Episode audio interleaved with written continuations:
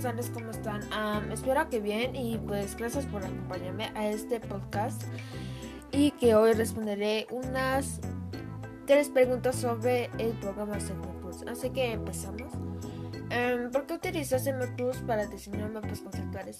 Tools, como ven, es un programa para diseñar mapas conceptuales, ya que para nosotros no, ya que no nos, ya para que no nos pedimos con hacerlo derecho, con regla y todo.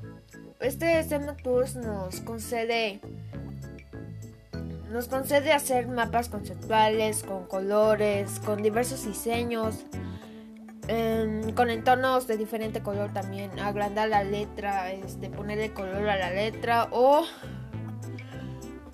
etcétera. Em, ¿Cómo puede apoyar SEMA Tools a la educación? Em, pues Tools la puede apoyar porque como hace mapas conceptuales, los maestros pueden trabajar en ese Tools para para que aprendan los estudiantes a la, a la correspondente actividad. Por ejemplo, en matemáticas 5 por 2, este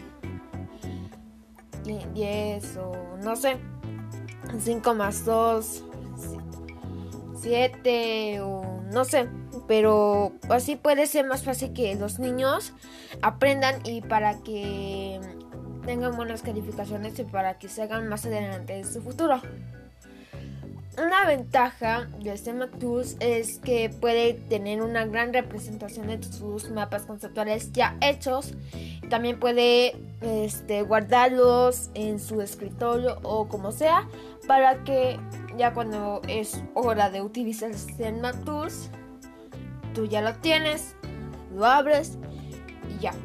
La desventaja es que a veces SEMA Tools, eh, cuando lo instalas, no es que se haga un icono como ahorita estamos acostumbrados hoy en día o en la actualidad.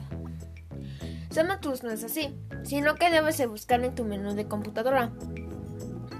También una desventaja de este SEMA Tools es que a veces no, no hace bien las cosas porque por si quieres hacer una imagen um, te la agranda y no podrás disminuir su tamaño así como se te deja.